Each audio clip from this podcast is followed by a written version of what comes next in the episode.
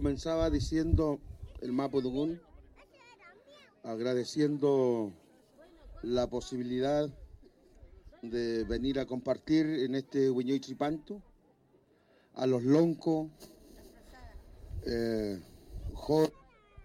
Julio, a las Pillamcuse y a todos los Huerní, a todos los amigos, a la Mien, que estamos hoy día convocados a participar de esta ceremonia. La verdad,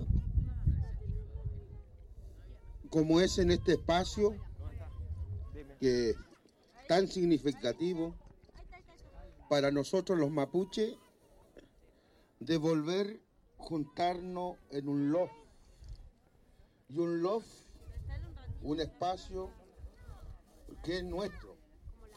Espacio donde hay un, un loft que está trabajando para seguir manteniendo lo que somos. Y un elemento fundamental es justamente el Gegipun. Es trabajar en base a la espiritualidad, en base a lo que nosotros, nuestros abuelos, nuestros bisabuelos, nuestros tatarabuelos nos dejaron. Eso todavía lo hemos mantenido.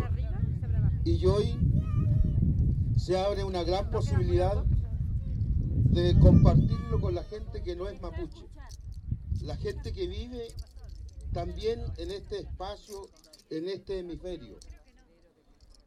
El Huiñoy Chipanto, el sentido más profundo que tiene es ser capaz de realizar en el ser capaz, en definitiva, de reflexionar.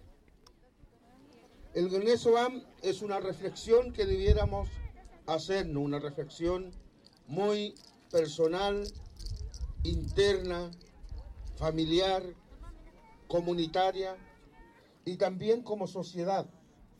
Debiéramos ser capaz de reflexionar y parar al menos un minuto de nuestra vida y decir qué es lo que estoy haciendo para justamente construir al bienestar del universo, al bienestar de la tierra, al bienestar de, de tantos elementos que hoy día tenemos y que están en peligro.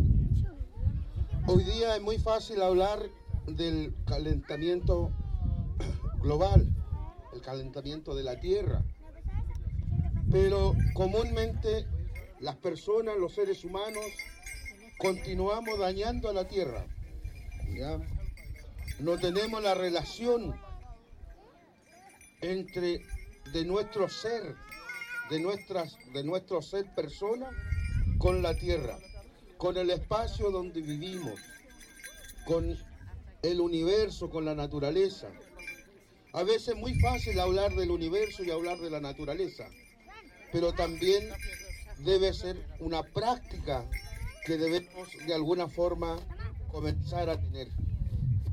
Chipanto nos llama a eso, porque es la renovación, es el compromiso que cada uno de nosotros debe asumir con su propio ser, con su propio ser persona, propio ser como sociedad, Ningún humano, por más solo que esté en su casa, vive solo. Vivimos y compartimos con